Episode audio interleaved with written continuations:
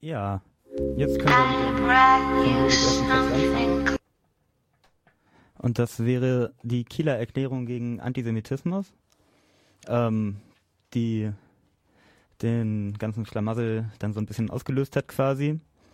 Äh, das ist eine Erklärung, die von verschiedenen Einzelpersonen und Organisationen unterzeichnet worden ist äh, und der eigentlich mit dem Impetus geschrieben wurde, eine ja, gemeinsame Erklärung von äh, Akteurinnen und Akteuren der Kieler Zivilgesellschaft gegen Antisemitismus zu finden.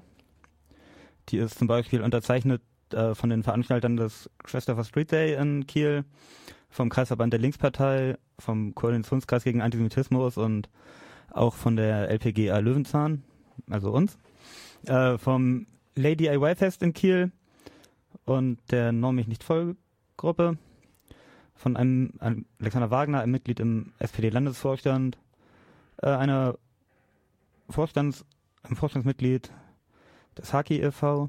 Das ist ein Verein, der sich um die Belange von Schwulen und Lesben in Kiel kümmert.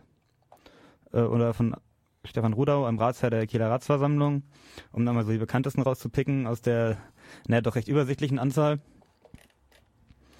Ja, und äh, die Erklärung lautet folgendermaßen. In den letzten Tagen erleben wir in Deutschland und Westeuropa eine Welle antisemitischer Vorfälle.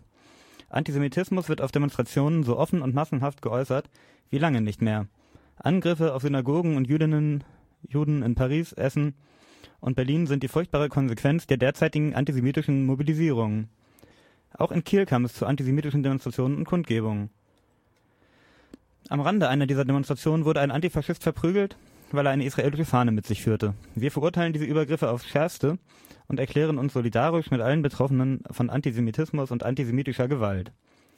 An der Beteiligung und dem Aufrufen zu Demonstrationen, in deren Rahmen AntifaschistInnen angegriffen werden und der Schutz vor Synagogen verstärkt werden muss, an Boykottforderungen gegen den jüdischen Staat und einem breit getragenen Nichtverhalten erkennen wir, dass auch linker Antisemitismus längst nicht überwunden ist.